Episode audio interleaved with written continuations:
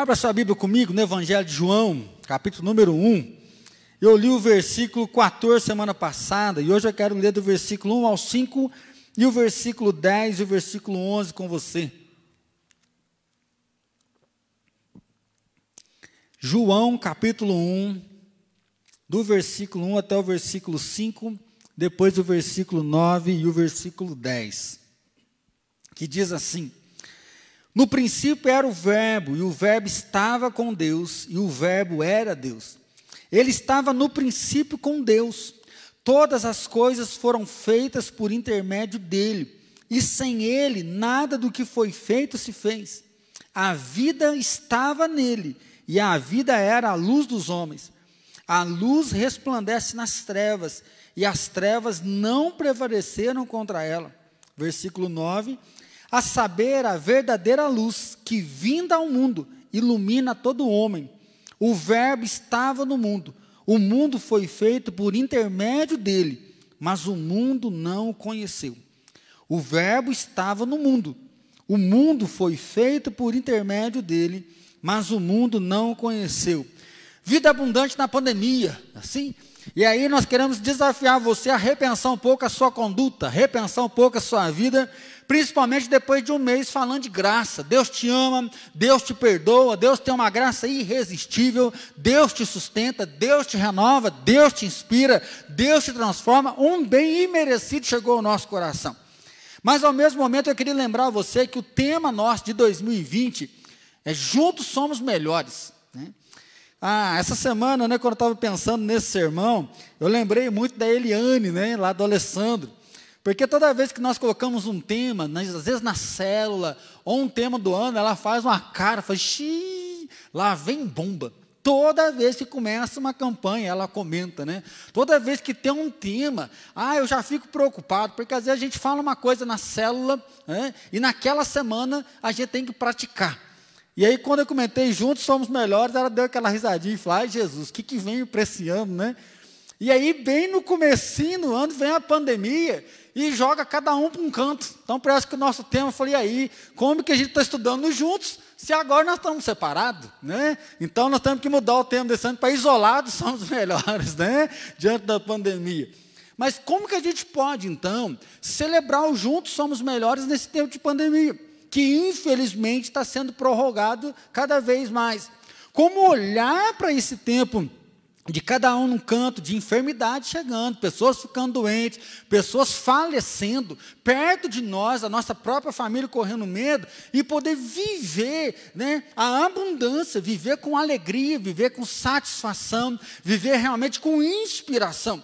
E aí, pensar no juntos somos melhores, é, a gente vê que é muito bom a celebração, é muito bom estar junto, é muito bom festa caipira, é muito bom feijoada, é muito bom a like, acampa like, é muito bom ter o cultão aqui. Imagina se a gente tivesse conseguido alugar o, o templo novo, né? nós queríamos um novo lugar, cabendo em uma média de 600 pessoas, e ao invés de dois cultos, fazer um culto só, com 300, 400 pessoas celebrando a Deus, louvando a Deus, bendizendo a Deus. Então, estar junto com gente é fantástico.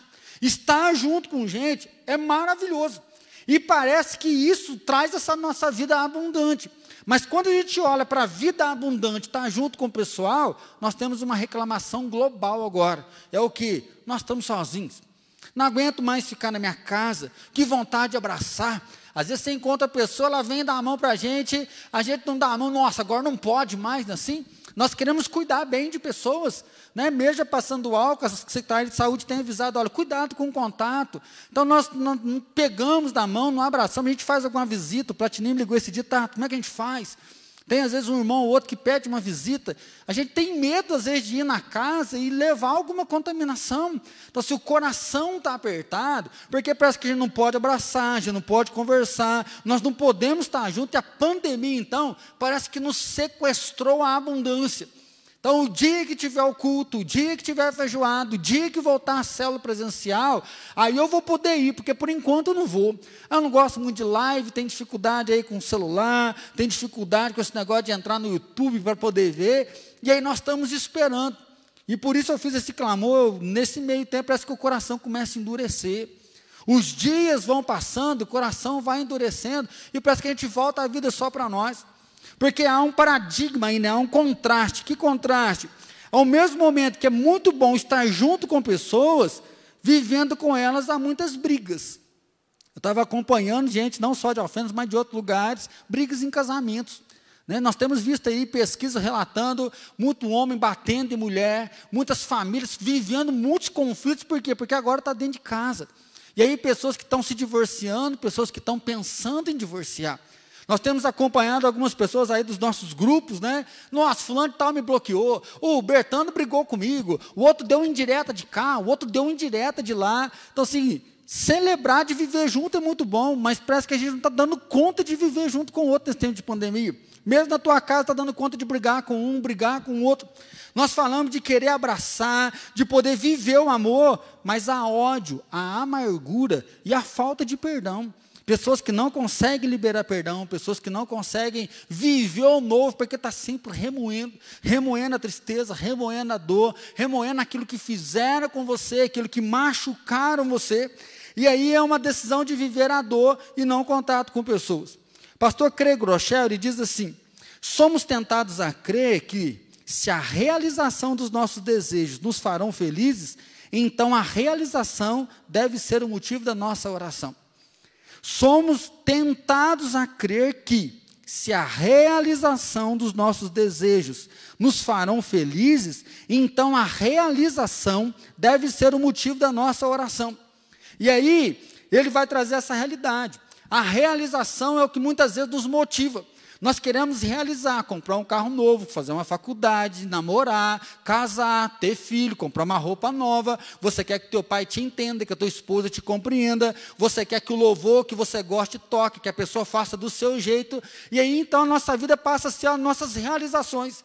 Se isso está gravado, que é a felicidade, se isso está gravado, que é a abundância, você concentra a oração naquilo que você quer, e é sempre muda o outro para você poder passar. Você quer fazer as suas coisas, e ai daquele que atrapalha. Então, quando alguém vai contra você, quando alguém te critica, quando alguém aponta o dedo, quando alguém não respeita aquilo que você quer, você fica chateado, fica sentido, fica revoltado, você briga, você faz birra, e aí nós queremos viver contra as pessoas. E aí sim se fala hoje muito de uma sociedade que abandona, brigou, perde amizade, rompeu, acabou, não quer saber mais de você. Casamento descartável não deu certo, o povo já nem está casando mais para não dar muito problema para separar. Por quê? Porque não quer persistir, não quer caminhar, não quer enfrentar, não quer batalhar para restauração. E muitas vezes dentro da igreja acaba acontecendo isso. Cantamos então tua palavra, vida abundante, mas a realização está no nosso coração. A vida está naquilo que nós queremos. E eu queria então trazer para você hoje pensando nisso. O que é que te traz uma vida abundante? Nesse tempo de pandemia, como que você pode redescobrir a abundância, satisfação de viver para inspirar você a caminhar? Porque se nós falamos de vida abundante, fala sim de sonho, fala sim de projeto. Mas qual é o projeto? Porque se você faz um belo banquete no domingo, você faz uma comida maravilhosa, depois de fazer, de comer, uh, hoje eu estou satisfeito. Você vai olhar para a cozinha, a cozinha está tudo suja, e alguém vai ter que lavar aquela cozinha. Você compra um carro novinho, dali um tempo e já não vai estar novo mais. Você se casa agora, eu vou esbaldar minha vida, né? posso transar à vontade, mas depois de uns meses você não vai nem estar transando mais igual você gostaria. Sempre a realização vai trazer uma insatisfação depois. E aí Jesus então vem e ele vai dizer: o diabo veio para matar, roubar e destruir, mas eu vim para que vocês tenham vida e a tenham em abundância. João 10, 10 diz isso. Enquanto o diabo mata, enquanto o diabo divide, enquanto o diabo destrói, eu venho como bom pastor para trazer vida e vida e abundância. Diante desse paradigma, então, de estar com pessoas e ter um coração endurecido, eu queria pensar com você esse texto que eu já mencionei um pouco no domingo passado. O Verbo era Deus, o Verbo estava com Deus, a vida estava nele, e a vida era a luz dos homens. Tudo foi criado por meio dele, sem ele nada que foi feito se fez. João está dizendo que Jesus veio. Para os gregos que tinham logos como aquele que organizava, João vai dizer que Jesus é esse que organiza todas as coisas, e muito mais do que organizar, Jesus é aquele que cria. Num lugar onde não se acreditava que Deus podia se encarnar, eles falam: olha, Deus se encarnou para revelar a maior manifestação de amor, está junto comigo, está junto com você, e para declarar que Deus foi quem criou todas as coisas, segundo a vontade dEle, o desígnio dEle e o poder dEle. E aí eu comentei domingo passado, né, comecei a ler o livro As Crônicas de Nárnia, e é muito bonito, porque eles caem numa dimensão escura, que não tem nada naquela dimensão. Né? Uma escuridão que dá para se pegar, ou seja, não enxerga um palmo na frente do seu nariz. E as pessoas que caem nessa dimensão começam a ficar apavoradas, assustadas. O que, que eles vão fazer? Como que eles vão sair? Eles devem voltar. Até que no meio da discussão, eles ouvem uma música. E quando eles ouvem essa música, eles percebem que à medida que a música vai soando, a luz começa a aparecer, os ramos começam a surgir, as árvores começam a brotar e os animais começam a falar. Eles percebem então que há um leão né, no meio, no centro de uma roda, e aí nós sabemos que C.S. Lewis ele está tentando parafrasear, né, contando uma parábola aí da criação. E ele vai dizer então, como Gênesis, enquanto Deus disse, lá nas Crônicas de Nárnia, ele fala que Deus está cantando. E quando Deus canta, Deus cria todas as coisas. Deus cria o universo, Deus cria minha vida, Deus cria você. Deus tem uma razão de ter nos criado. Rick Warren vai dizer que cada um de nós fomos feitos com um propósito, nós não fomos feitos por acaso. A pandemia chegou em permissão de Deus, sim. Nós não sabemos qual é o projeto de Deus, nós não sabemos qual é o propósito de Deus. O que nós sabemos em Romanos é que ele diz que em todas as coisas Deus coopera para o bem daqueles que o amam. A pandemia está trazendo coisas ruins, a pandemia está trazendo coisas que estão tá deixando a gente meio desesperado, que tem assolado o nosso coração. Mas João vai dizer que tudo foi feito por meio dele, para ele. Sem ele, nada do que foi feito se fez. Se nós queremos viver, então, né, a vida abundância na pandemia, nós temos que lembrar que Jesus chamou tudo à existência. Nós temos que lembrar que Deus chamou a existência. Deus criou todas as coisas com a sua voz, mas o homem, Deus coloca a mão. O homem, Deus para, o homem, Deus modela, o homem, Deus compartilha a vida, Deus sopra na narina do homem, o homem passa a ser ser vivente. Quando Deus vai criar a mulher de novo, ele tem um contato com o homem, ele vai tirar uma costela, ele vai formar de novo a mulher. A palavra da criação em Gênesis é que Deus chama do nada, e quando ele fala que ele vai formar o homem, é do oleiro que coloca a mão. Nós podemos ter vida abundante, porque o nosso Deus é um Deus pessoal. Nós podemos ter vida abundante porque o nosso Deus é aquele que tem contato com a gente, é aquele que quer se relacionar comigo, é aquele que quer se relacionar com você. No livro Cristão Ateu, do pastor Gregor Shell, ele fala que hoje tem muitas palavras bonitas para se falar com Deus. Há pessoas que ainda têm aquela oração reverente, que não ora em qualquer lugar, que se ajoelha, que fecha os seus olhos. Há pessoas que na nossa geração, elas oram paizinho, ai meu Deus, irmão, meu papai, ai você, tem gente que fica até bravo, porque tem gente chamando Deus de você. Só que ele fala assim que o grande problema não é o que está na nossa boca, o problema é o que está no nosso coração. Que nós estamos tendo palavras bonitas e palavras bem pessoais, mas nós não estamos tendo palavra de intimidade para com Deus. E o que uma das coisas que eu tenho visto que a pandemia está fazendo é que ela está tirando a nossa intimidade. Nós estamos concentrando tanto na volta, o dia que a pandemia passar, para a nossa vida normalizar, que nós estamos parando de ver que Deus continua sendo o Senhor, o Criador. E que parece que se a pandemia não passar, a vida não acontece. E o que o João diz é que tudo foi feito por meio dele, sem ele, nada do que foi feito se fez. Ou seja, sem Jesus não há criação, sem Jesus não há vida, sem Jesus não há oportunidade, sem Jesus não há restauração do caos. No princípio, a terra era sem forma e vazia, e o Espírito de Deus pairava sobre as águas, e quando diz Deus, haja luz e haja trevas, haja separação entre as águas e a terra, Deus coloca ordem no meio ao caos. E aí parece que nós queremos que a pandemia passe para a nossa vida voltar a ter uma rotina, que a pandemia passe para a nossa vida voltar a ter ordem. E João diz: olha, sem ele nada do que foi feito se fez. É um convite para mim você entender que a vida abundância depende dele, a vida abundância está nele, que os dias são ruins. Ontem nós estávamos ouvindo uma palavra do pastor Paulo Mazzoni. Ontem não, sexta-feira, nós tivemos um encontro com a média de 130 pessoas do Brasil inteiro, que vão ajudar na divulgação da igreja em célula. E o pastor Paulo falou: olha, a pandemia pode demorar mais um mês, a pandemia pode demorar seis meses, a pandemia pode nunca passar. Quando ele falou isso, eu falei assim, agora apelou, porque, né? Falar do ano que vem, né? Já estamos aprendendo a falar assim, ah, ano que vem o culto vai voltar. Na hora que ele falou assim, pode nunca passar, eu confesso que eu não tinha ouvido isso ainda. Né? Eu já ouvi que nós estamos vivendo um novo novo, agora esse é o novo, não tem como voltar. Mas sim, e se a pandemia nunca passar? E se passar a pandemia e vier outra enfermidade? E se acontece alguma coisa na nossa nação, devido à politicagem, à política, e a gente vai sofrer uma crise financeira, independente do que vier, sem Ele nada do que foi feito se fez. Ele é o Senhor soberano. Ele é aquele que quer ter contato comigo, com você, ele é aquele que quer dar intimidade, aquele que compartilhou o fôlego de vida. Então é possível viver uma vida abundante na pandemia? Sim, por quê? Porque ele compartilhou a vida comigo, com você, e aí sim nós podemos seguir em frente. Segundo lugar, ele veio iluminar o perdido. E aí a palavra vai dizer isso. A saber, a verdadeira luz que vindo ao mundo ilumina a todo homem. Jesus é aquele que vem em meio às trevas. Ele é a luz que acendeu na humanidade para que através dele o mundo inteiro fosse iluminado. Nós vemos o chamado de Deus sempre de alcançar nações, sempre alcançar pessoas. Como o homem está sempre escolhendo o pecado, o homem está sempre escolhendo o erro, a treva está gravada no coração do homem.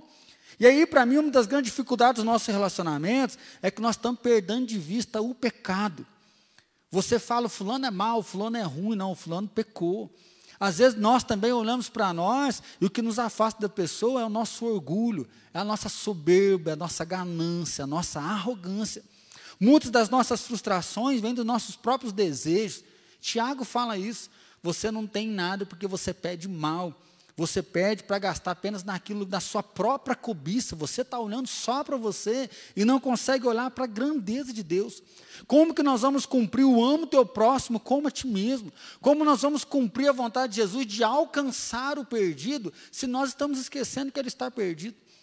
Pastor Paulo também ontem trouxe uma frase que diz que Deus deu essa visão para ele, lá no começo do ministério dele, quando ele assumiu a Batista Central, que o perdido continua perdido. É, parece uma frase boba. O perdido continua perdido. Mas eu confesso que sexta-feira essa frase mexeu muito comigo. Sabe por quê? Porque parece que nós estamos esquecendo que o perdido continua perdido. Nós estamos esquecendo que as pessoas que estão perdidas, que não conhecem Jesus, elas vão morrer e elas vão para o inferno. Elas vão experimentar a separação total de Deus, elas não vão caminhar junto com Deus. Nós estamos esquecendo tanto que o perdido continua perdido, que é mais fácil eu atravessar a rua para falar para o cara, não, não vou dar dinheiro para esse cara comprar droga, ao invés de falar, meu, você precisa mudar a tua vida. Mesmo que o cara não queira, mas de anunciar a salvação, não vou te dar dinheiro. Mas Jesus pode te dar uma solução. Por quê? Porque o perdido, para mim, já não está tão perdido mais. É por isso que muitos crentes vivem sem perdoar o outro. Eu não vou perdoar o outro, não. Por quê? Porque parece que ele não está perdido. Nós estamos esquecendo que se eu sou luz e eu não converso com o outro, eu estou impedindo a luz chegar no coração do outro. Se eu estou arrumando encrenca, brigas, conflitos, eu que sou a luz, né, eu estou impedindo a luz chegar no outro para que haja salvação. Ah, não, já desisti de orar para fulano, cansei de orar para fulano. Tá, você cansou de orar para que ele saia do inferno e ele vá para o céu. Né? Cansei de viver para que ele possa alcançar. A, a maldade continua multiplicando, pessoas continuam traindo, pessoas continuam mentindo, a injustiça ela está rolando solta. E aí o triste é que o pecado ele é divertido e gostoso, mas ele cobra um preço altíssimo. E nós estamos esquecendo disso. É muito forte quando a gente lê Romanos, capítulo 8, porque Paulo vai dizer que nós somos salvos antes da fundação do mundo, que Deus nos escolheu, predestinou, Deus chamou, o Espírito Santo está em nós, ele testifica que nós somos filhos de Deus, mas tem uma hora que ele fala assim: ó, se é que você tem o Espírito Santo. Hoje eu queria pregar para crente, né? hoje eu queria pregar para você que tem Jesus no seu coração. E como Paulo diz, se é que você tem o Espírito Santo no seu coração. O perdido continua perdido. E a palavra de Deus diz que Jesus veio para salvar quem? O perdido. Ele é a luz dos homens. Ele é a luz, a verdadeira luz, ela veio. A verdadeira luz veio para quê? Para salvar. E o versículo 10: o Verbo estava no mundo, o mundo foi feito por intermédio dele, mas o mundo não o conheceu. Algumas versões diz, mas o mundo não recebeu. Jesus veio para salvar, Jesus veio para curar, mas pessoas negaram a Jesus. Mas mesmo assim, Jesus continuou sendo luz. Quando a gente olha para a vida de Jesus, não tem como falar de uma vida abundante. Alguém que continuou, mesmo quando as pessoas o traíram. Alguém que continuou, mesmo quando, alguém colocou empecilho. Alguém que continuou mesmo quando não recebeu elogio, mesmo quando não agradeceu os seus milagres. Alguém que não parou a caminhada em momento algum, porque tinha certo da sua missão, que era o quê? A ser a luz dos homens. Salvar pessoas, tocar o coração de pessoas. Jesus ele fez isso por quê? Porque Jesus sabia que o perdido continua perdido. Se nós quisermos viver uma vida em abundância, nós temos que lembrar que o perdido continua perdido. Porque senão nós vamos ficar dodóis, nós vamos ficar machucados, nós vamos ficar feridos. Nós vamos querer ter uma vida só para fazer um belo banquete, só para trocar o nosso carro, só para construir a nossa casa, só para ter a mulher mais bonita, o homem mais bonito. E aí você é adolescente, só para dar mais um beijo, só para ir mais um rolezinho, só para beber mais uma bebida, só para experimentar uma droga. Nós vamos achar que a vida é abundância só querer nos satisfazer. E aí o que a terra nos mostra é que a vida aqui sempre vai ser insatisfeita. Porque você come a melhor comida. E provavelmente, quando você está no meio do almoço, você está pensando na janta. Não acontece isso? A gente vai numa festa de aniversário, uh, mas esse bolo tá bom, hein? Uh, mas, mas de noite, depois que ele ficar na geladeira, ele vai ficar mais gostoso ainda. Será que eles vão dar um pedaço para levar para casa? Nós estamos sempre comendo, pensando no lar. Nossa, esse sapato uma, aquela outra roupa, sempre tem uma coisa melhor. A insatisfação está deixando o nosso coração entristecido. E o pecado é uma marca que está deixando o nosso coração endurecido. E nós esquecemos que o perdido continua perdido. Com isso, nós desconectamos de Jesus. Porque na oração do Pai Nosso ele fala: perdoa os meus pecados, como tenho perdoado aqueles a quem tenho ofendido. E é muito triste porque não é um, não é outro. A mensagem não é indireta. Fala, ah, pastor está dando direta. Não, a mensagem é para mim. Quantas vezes nós negamos o perdão a outra pessoa? Magoamos, aí a gente já quer parar, não vou trabalhar mais porque me magoaram, me humilharam. E você começa a se revoltar com quem? Com aquele que está perdido. Meu irmão, o que se espera de alguém que está perdido? O que se espera de alguém que é filho das trevas? O que se espera de alguém que é chamado de iníquo, injusto? O que se espera de alguém que não tem a habitação do Espírito Santo no coração dele? O pior é que provavelmente você deve conhecer pessoas que nós julgamos que não são salvas, mas que têm uma conduta melhor do que aquele que é salvo. Então, para mim e para você, Jesus veio buscar e salvar o perdido. Jesus veio trazer luz, Jesus veio tocar o coração das pessoas. E você aqui veio. Por que você está aqui? Por que, que você veio na terra? Por que, que você conheceu a salvação? Qual é a sua resposta para a graça? E aí, sim, em último lugar, não deixe a pandemia apagar a luz. Viva uma vida em abundância. Não deixe apagar a luz que há em você, mas vive uma vida em abundância. Não deixe apagar a intensidade do coração. Eu costumo sempre usar essa expressão que às vezes parece que o nosso coração, ele fica de cimento. Nosso coração fica endurecido como um coração de concreto, que nós não conseguimos mais chorar pelo próximo, nós não conseguimos enxergar mais a vida das pessoas. E aí parece que o ministério virou apenas uma rotina. Uma rotina de assistir uma live, uma rotina de liderar uma célula, uma rotina de ler a Bíblia, uma rotina de fazer uma oração uma rotina de dizer que eu sou crente, mas de viver de qualquer forma. Meu irmão, nós cantamos tua palavra, vida abundante. Eu vim para nos dar vida e vida em abundância. Mas a vida e a abundância é aquela que entende por que veio. E nós estamos aqui só para uma coisa: para ser luz, para ser sal da terra, confessar o nome do Salvador, anunciando que Jesus veio buscar e salvar o perdido. Santo Agostinho vai dizer que a alma dele só vai ter prazer se ela se encontrar em Deus. O salmista vai dizer isso, que ele prefere um dia nos teus atos do que mil por aí. Às vezes, nós, nossa, um dia na presença do Senhor vale mais do que mil. Ó, quão lindo esse nome é. Essa música é muito bonita. Foi o primeiro louvor que nós cantamos hoje. Maior que tudo é, quão lindo esse nome é, o nome de Jesus. Né? É Ele, Jesus. Só que não adianta de nada nós termos um canto vazio. Não adianta de nada nós termos um canto de trevas. Que não ilumina as pessoas, que não toca o coração de pessoas e que não salva as pessoas. Quando eu estava pensando nessa mensagem, aí a gente consegue entender por que, que Jesus está lá na cruz, de braços abertos, e dizendo: Pai, perdoa-lhes, porque eles não sabem o que fazem. Infelizmente, como crentes, a gente fala assim: ah, Jesus perdoou porque ele era Deus, né? Não, Jesus perdoou porque ele sabia porque ele veio. Jesus perdoou porque ele estava aqui para salvar o perdido.